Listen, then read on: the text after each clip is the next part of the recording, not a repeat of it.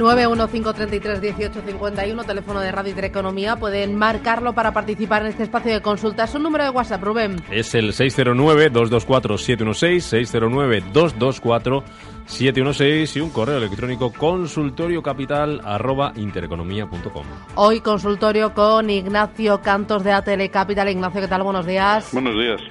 Bueno, lo de NH Hoteles, ¿qué te parece? ¿Qué lectura haces?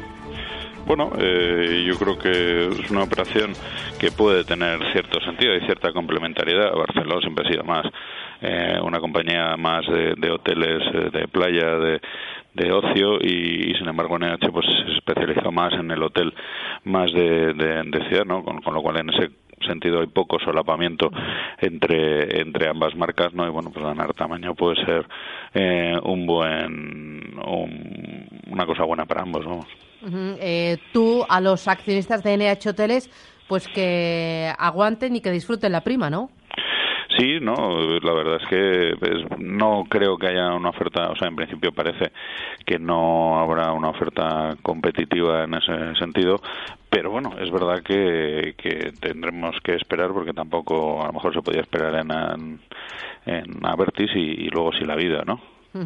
Em, en general, ¿tú ves más movimientos, en, no sé si en el sector hotelero o en otros sectores dentro de la renta variable? ¿Tú crees que, y sería interesante, o aconsejas moverse a ritmo de OPA, movimiento, fusión en España o en Europa?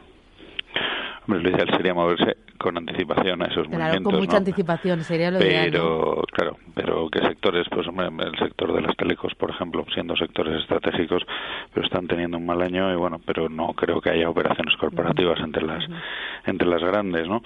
Eh, el sector bancario, pues yo creo que por ahora es verdad que volveremos a vivir, supongo, en unos años una una mayor concentración, algunas eh, piezas como o, o, incluso a lo mejor hasta Bank Inter podrían ser, pero será en un futuro y no creo que sea en el corto en el corto plazo, ¿no?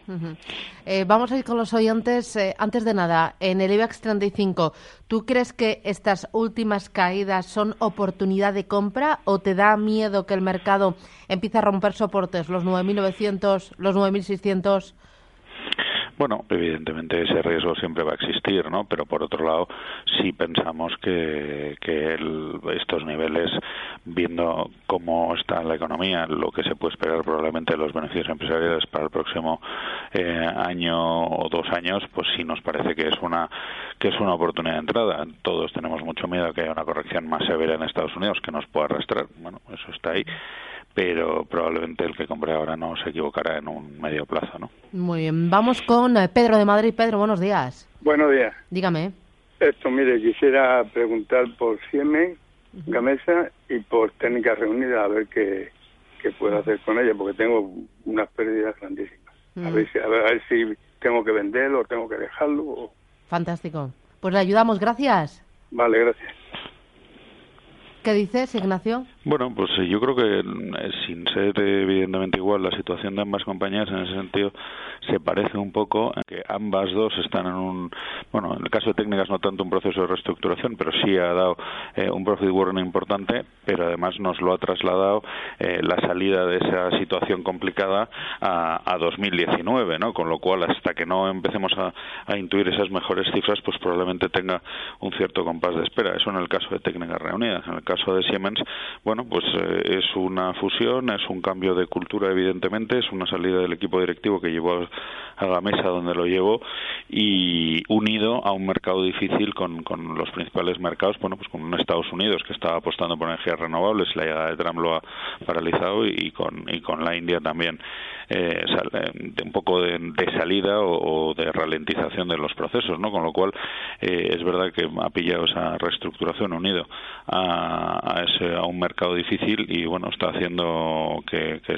la mesa esté en unos niveles complicados, ¿no? Probablemente, hombre, en 10 euros salirse, pues yo creo que la compañía no tiene problemas financieros que podrían llevar a, a pensar en otras cosas, ¿no? Yo creo que este precio es verdad que necesitaremos ver buenas cifras el año que viene y con lo cual estamos hablando de probablemente de eh, seis, nueve meses, pero, pero yo en estos niveles no saldría ni de la una ni de la otra. En el caso de técnicas probablemente buscaríamos un rango, como ya digo, que hasta que no veamos los resultados de 2019, que bueno, para empezar será abril, o sea que estamos hablando casi 18 meses eh, desde aquí, pues hombre, si llega a niveles 26-27 si no han cambiado las circunstancias, no ha conseguido muchos contratos, pues probablemente sea una zona de salida, como por los entornos de 20, donde abrió el día de, del profit warning, pues probablemente sea una zona más de entrada, ¿no? Muy bien. Vamos con el siguiente de los oyentes, Rubén, a través del WhatsApp. Venga, a través del WhatsApp nos se preguntan por Bankia. Es José, dice que le podemos decir Bankia, las tiene a 3,60. Pregunta si vende y también pregunta para entrar en Acerinox y Acciona. Bueno, pues en el caso de Bankia, bueno, estamos más o menos ahí, ¿no? Sabemos que eh, el, sabemos que vamos a vivir eh, una colocación por parte del Estado. Yo diría que no lo hará eh, por debajo de los 4 euros, con lo cual ahora mismo la, la media de 200 sesiones pasa más o menos por 4,14. Ese a lo mejor podría ser una zona de salida eh, relativamente interesante, ¿no? En cuanto a las entradas, pues a nosotros probablemente de las dos es verdad que Acciona eh, ha tenido bueno unos resultados un poquito eh, complicados que no que no acabaron de gustar al mercado. Además el año hidráulico está siendo eh, complicado con lo cual bueno pues en ese sentido está teniendo algunas dificultades. Y sin embargo Acerinox sí nos gusta algo más con las medidas que hay su presencia bastante fuerte en Estados Unidos. Y, y bueno la verdad es que esta esta zona más o menos de habría que intentar entrar por debajo de 11 pero sí sería una buena sí sería una buena zona de, entrada no con un objetivo pues rondando los 14 euros con lo cual tendríamos un veintitantos por ciento de, de posible beneficio. 915331851 más consultas. Venga pues vamos hasta Estados Unidos. Dice que le agradaría que nos agradecería que le diéramos un análisis de Merck en Estados Unidos compró a 64 dólares pero está bastante bajista dice bueno, en el, en el sector realmente el sector de las de bueno la farma que también amenazada por por Trump es verdad que tuvo un comportamiento malo a, principios de, de, año luego es verdad que se ha ido calmando pero bueno los márgenes en Estados Unidos de la farma son algo más altos por el sistema sistema que Trump quería eh, bajar para hacer más accesible a todos no es verdad que con la presentación de resultados pues prácticamente cayó eh, un 10% en dos jornadas y se ha quedado en esa zona eh, tratando de, recomponer, por decir así, eh, la figura. ¿no? La verdad es que eh, es posible que intente ir a llenar el gap que se dejó en, en la segunda jornada, que va entre los 58 dólares y más o menos los 56 y medio. es posible que lo intente llenar, pero seguramente hasta que no conozcamos nuevos resultados no veremos niveles muy por encima de los 58 euros de dólares, perdón. José Manuel, ¿qué valor ve más atractivo para entrar ahora mismo en el IBEX 35? ¿Qué valor veo más atractivo para entrar en el IBEX 35? Uf. Eh, hombre, un solo valor así es complicado. Eh, bueno, a nosotros, por ejemplo, por fundamentales nos gusta mucho Ferrovial. Creemos que en torno a los 18 euros es un precio bastante bueno. Si valoramos, si aplicáramos la misma métrica a las, las infraestructuras de Ferrovial eh, de lo que se está pagando o por las de OHL o por, o por Avertis, desde luego la cotización nos saldría eh, bastante más alta, ¿no? Y encima podemos tener buenas noticias de la parte de Heathrow si se aprueba la tercera pista. Eh, ¿Qué más os gusta dentro del IBEX 35? Bueno, pues eh, a mí la banca, pues creo que aunque el año que viene probablemente los tipos van a seguir bajos y, veremos de dónde vienen eh, los márgenes, pues a lo mejor probablemente un Santander a estos niveles en torno a cinco y medio, pues no nos, no nos, vamos, nos gusta. la propia Cerinox que hemos hablado también es una compañía que, que nos que nos gusta, entonces bueno, habría que irlo viendo. Arcelor si retrocede un poquito más, pues podría dar otra ventana de entrada, aunque lo ha hecho muy bien este año. Muy bien.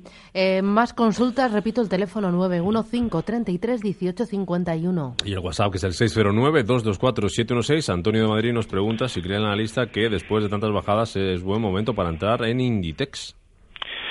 Eh, bueno, yo creo que Inditex eh, en el medio largo plazo, desde luego, es es una buena inversión. El único tema es que hemos pasado de una compañía que la gente veía como una compañía de crecimiento a ya más una compañía eh, estabilizada con unos crecimientos algo menores. Entonces, esa prima que se pagaba por ese crecimiento, yo creo que es la que se está, por decirlo de alguna manera, evaporando, ¿no? Pero sigue cotizando en unos niveles eh, realmente todavía algo elevados, ¿no? Eh, niveles de cotización de Pérez 25, 26, pues supone supone bueno, un, unos múltiplos altos, ¿no? Eh, ¿Creemos que puede volver el crecimiento? Bueno, creemos que puede mantener un crecimiento por encima de su sector, pero de ahí a, los crecimientos de doble dígito alto que tenía antes, pues es complicado. Entonces, hasta que eh, purgue esta zona y tampoco está ayudando mucho el tema el tema climático. Es verdad que tampoco Inditex tiene tantas ventas en España, pero eso está perjudicando algo. Nos preguntan a través del eh, correo electrónico. Me gustaría preguntarle qué perspectivas manejan para Enagas y Telefónica radiofónica. Bueno, Enagas es uno de esos valores que a nosotros, cuando he dicho antes, es verdad qué valores me gustaban del IBEX, pues este es otro de esos valores que nos gustan eh, bastante de, del IBEX. Al final tiene unos ingresos, la revisión de sus tarifas no va a ser hasta 2020, o sea que tenemos más o menos eh, otros dos años más o menos asegurados. Es verdad que el presidente Jardins ya dijo hace tiempo que si se tocaban más las tarifas a la baja, pues que invertirían fuera, porque en España ya no habría eh, proyectos demasiado demasiado rentables con un bono donde está ahora mismo y donde creemos que va a seguir el, los próximos años la rentabilidad de esta compañía es, es bastante mayor, ¿no? Y tenemos un pago por dividendo cercano al 6%, pues la verdad es que es una compañía tranquila donde no vamos a sufrir muchas sorpresas que en algún momento nos puede dar algo por revalorización de la propia compañía y si no siempre tendremos ese 6% de dividendo, ¿no? En el caso de en el caso de Telefónica, pues bueno, en el caso de Telefónica eh, es verdad que nos parece que está eh, francamente barata, que la recuperación de Brasil debería ayudarnos, pero pero realmente desde que entró Payet en la presidencia y y bueno y no tampoco ha aclarado no no está siendo no está gozando del favor de los de los inversores. Es verdad que el sector este año es de los peores sectores del del stock 600 con con caídas en torno al 6 7% y eso también está pesando el valor no más eh, WhatsApp eh, es eh, Alejandro. Dice que si le podemos dar soportes y resistencias de gas natural. Pues vamos a ver. A ver. Repito el teléfono mientras que lo buscas, 915 33 18 51 consultorio capital arroba intereconomía.com. A ver si se me animan. Este, este nivel en torno a los 18 euros sería un soporte claro. De hecho, estaría formando una figura de hombro, cabeza, hombro que si rompiera esta sería la línea clavicular en torno a los 18 el objetivo del siguiente soporte serían los 16, o sea que atención si pierde estos niveles en torno a los 18, porque sería eh, las resistencias, pues la tendríamos en torno a los 18, 19, 80 más o menos sería una primera resistencia, desde ahí hasta el 20 y medio es toda una zona de congestión y si lo rompiera pues ya sería objetivo de los máximos del año eh, actual que está en torno a los 22 euros. Vamos al sector farmacéutico de nuevo dice, estoy oyente, tengo eh, Almiral a 14, pensaba comprar alguna más a 7,9 para promediar y vender en 10,5. Bueno, eso. Ya la matemática de cada uno, yo creo que eh, eso, hombre, vamos a ver, yo creo que es verdad que el 8 y lo perdió el otro día, pero se rehizo, se rehizo con, con bueno, pues con los eh, royalties que le acababa de pagar AstraZeneca a mediados de la semana pasada, eh, el 8 parece un soporte que, bueno, la verdad es que con, según está la compañía ha resistido bastante bien. Deberíamos empezar a ver, aquí no estamos como en el caso de técnicas o, de Gamesa que hablábamos, fiándolo a, un plazo más largo. Aquí a partir del próximo trimestre ya deberíamos ver una cierta estabilización al menos y recuperación sobre todo de la parte de la parte de Estados Unidos donde esa eh, compresión de márgenes aparte de algo de fraude pues le, le, ha estado afectando claramente. ¿no? Yo creo que el, pipeline de, Almiral, ahora bastante racionalizado, pues tiene, tiene sentido estratégico y yo creo que a estos niveles, en torno a los, a los 8 euros, es más efectivamente una entrada que una salida. Ya salir a 10 y medio o, un poquito más arriba, un poquito más abajo, pues bueno, eso ya yo creo que habría que que yo no me lo plantearía ex ante, ¿no? Ya la compañía a estos niveles parece que trata de, de aguantar, no está, sabemos que bueno este año desde luego va a tener eh, pérdidas, pero bueno creemos que el, el, futuro es mejor que lo que ha sido este, estos últimos 12-14 meses. Decía este oyente que me dejaba la consulta media que tiene también OHL a seis y medio, ¿cómo lo ven uno o dos meses? ¿Esperar o vender en qué precio? Bueno, HL es una compañía que, bueno, pues que es que cambia mucho, ¿no? Porque su gran activo, su joya eran las concesiones. Eh, vendiéndolas se nos queda como una empresa constructora con un grupo industrial que en su momento pretendió vender, pero que desde luego necesita una reestructuración pero pasa de ser una compañía con una deuda eh, sin recursos relativamente importante a ser una compañía con caja neta en ese sentido, ¿no? Con lo cual eh, veremos en qué en qué la emplea, puede devolverse a los accionistas por un lado o, o podría plantearse pues volver a, si no a desarrollar otro grupo de infraestructuras, pues a, a buscar, ¿no? Entonces pues bueno, la verdad es que veremos veremos un poco cómo va. La verdad es que lo que sí cambia es mucho la compañía. Nosotros creemos que a niveles cercanos a los 6 euros probablemente eh, habría que pensárselo, ¿no? Eh, vamos a hacer una pequeña paradita. Recuerdo los teléfonos 915331851, 609224716. Pueden mandar sus mensajes de audio y de texto. Lo digo más despacio. 609224716 o teléfono directo 915 33 18 51. Ignacio, no te vayas, hacemos paradita y volvemos porque tenemos consultores hasta las 10 y cuarto. Hasta ahora.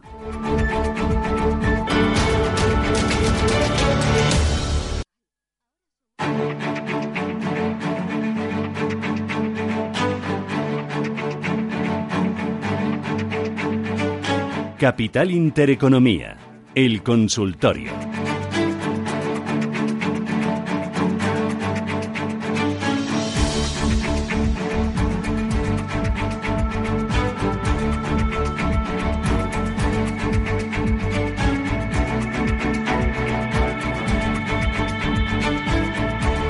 Les avanzo que hoy a partir de las 11 de la mañana en Capital Intereconomía tenemos preparado un especial, un especial sobre gestión y asesoramiento automatizados. Vamos a hablar de RoboAdvisor con cuatro invitados de primera línea. A partir de las 11 estarán Finicens, Finambers, InvestMe y también Indexa Capital. Con ellos intentaremos eh, descubrir cuáles son las claves, cuáles son los retos y cuál es el momento actual de, de los RoboAdvisor aquí en España. A partir de las 11 de la mañana, especial RoboAdvisor en Radio Intereconomía. Estamos en este espacio de consultas con Ignacio Cantos. Ignacio, sigues ahí, ¿verdad? Sí, aquí estoy. Eh, tenemos más llamadas al 915331851 y también consultas al correo electrónico. Vamos a empezar por el correo, Rubén. Venga, pues mira, para dar eh, salida al correo electrónico, te leo esta consulta de este oyente que... He pillado, no lo tenías, Sí, porque ¿eh? estaba con el WhatsApp. Dice, ¿cómo ve eDreams? Estoy en pérdidas de hace bastante tiempo a 4,15, Miguel. A ver, ¿qué dices? Bueno, eh, eDreams, la verdad es que no salió no salió con mucha estrella es otra de estas compañías que salió un poquito complicada. Parece que está empezando a enderezar el ritmo el rumbo en cuanto a, a márgenes y demás con los últimos resultados. Y de hecho hemos visto esa subida que tuvo no en, a principios de este mes de noviembre con los resultados aunque ahora está consolidando pero está consolidando en los niveles máximos del año no una vez que eh, pase esta zona la verdad es que el, la siguiente resistencia está en torno a los a los 4 euros que marcó en junio del, del 2015 después de las importantes que, caídas que tuvo nada más salir no yo eh, bueno pues yendo paso a paso sería el siguiente nivel a vigilar Muy bien. El oyente siguiente, ¿lo tenemos? eh, ¿Desde dónde llama? A ver, a ver, ¿se pone o no se pone? ¿Le cuesta o no le cuesta? Estamos dormidos este lunes. Rubén. Venga, pues vamos a la WhatsApp que nos eh, preguntan opiniones sobre día y técnicas reunidas. Técnicas Bueno. reunidas que hablábamos de ella antes, pues, pues día. Creo que técnicas ya está más o menos comentado en el sentido ese. Yo creo que tenemos un rango de trading y que, y que después del profit warning queda un poquito tocada para los próximos 18 meses que veamos esa recuperación del, del margen EBITDA de, de ese uno y medio dos que anuncian para estos meses al, al 4 donde estaban, ¿no? Entonces, bueno, yo creo que eso habrá que esperar. Y en el caso de Día, pues nos pasa un poco igual, ¿no? Eh, hemos visto que vuelven eh, las ventas en superficie comparable a entrar en territorio negativo. Es verdad que, el, digamos, la, la inflación del, la cesta de la compra pues ha vuelto a caer, con lo cual eso tampoco ayuda, tampoco ayuda a la compañía. Y hemos visto también menores inflaciones en la zona eh, brasileña, ¿no? También está intentando entrar en otros en otros estados en Brasil, que es casi como abrir un país nuevo. Veremos si le va bien. La experiencia no ha sido mala, pero en cualquier caso eso nos nos lleva a a, bueno, pues a una duda, ¿no? Y luego en España la verdad es que parece que hay una especie de guerra de precios planteada por, por Mercadona que está haciendo un poco de daño a todos a todos los competidores y los hemos visto aquellos que han presentado resultados, ¿no? Con lo cual, eh, bueno, la idea seguramente es eh, yo estaría bastante atento a ver si no pierde los cuatro euros y, y si nos va dando pistas de que se están recuperando los márgenes. Hasta entonces, desde luego, no tocaríamos el valor. Enriqueta, ¿qué tal? Buenos días.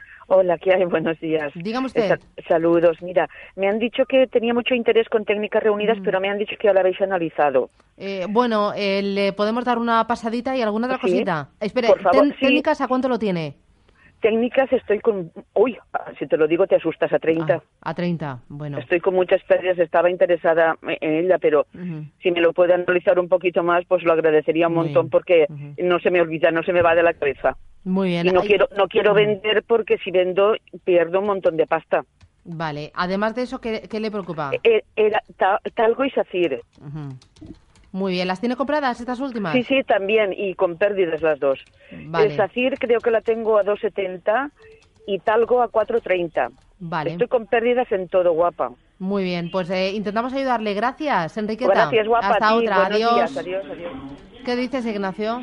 Bueno, pues eh, técnicas, como dice, ya la hemos analizado de veces. La verdad es que eh, poco que añadir. Es decir, el, el profit warning que ha dado, pues lo que te dice es eso, que durante los próximos 18 meses va a tener los márgenes reducidos a la mitad en un entorno eh, bastante competitivo.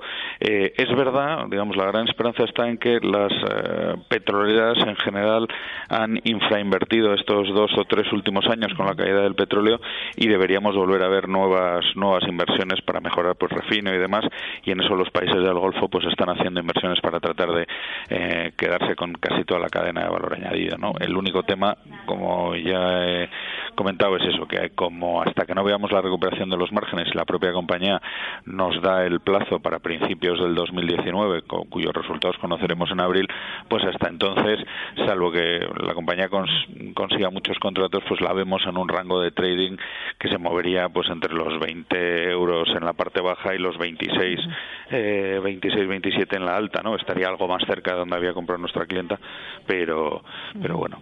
En el caso de las otras dos compañías, a nosotros Talgo nos gusta, es una compañía que nos gusta bastante, creemos que está eh, injustamente tratada. Es verdad que cuando salió a bolsa tardó mucho en conseguir un contrato, pero un contrato bastante bueno, que fue el contrato con, con eh, Renfe para proporcionar 30 nuevos trenes, que además eran 15 más 15 y se confirmaron los segundos 15, con lo cual yo creo que en eso le asegura otra vez carga de trabajo. A nosotros al salir nos da una valoración sin conseguir más contratos, o sea, sin contar este, con en torno a los 4 euros, con ese contrato más bien se acerca a los 4,75, ¿no? Eso de valoración suelo como si no consiguiera ya ni un contrato más, ¿no? El, está en negociaciones con la India, donde hubo unas pruebas bastante exitosas, pero bueno, la India, vamos, la compañía india de ferrocarriles es de las más grandes del mundo y es como un ministerio, las, las conversaciones van despacio. También en Estados Unidos, hoy veíamos una noticia que Renfe se aliaba con Amtrak, Renfe suele ir con Talgo para buscar eh, contratos en la alta velocidad de, de, Estados Unidos. No nos extrañaría que en alguno de esos consorcios figurara, ¿no? Pero es verdad que el mercado quiere ver más contratos y que eso realmente pues no, no está saliendo últimamente. Muy bien, vamos con María Oviedo. Buenos días. Hola, buenos días. Mire, yo quería eh, preguntarle al analista por eh, Acciona, que la tengo a 74 y que quería saber si sería bueno comprar alguna para promediar. Muy bien. Y, y también Inditex.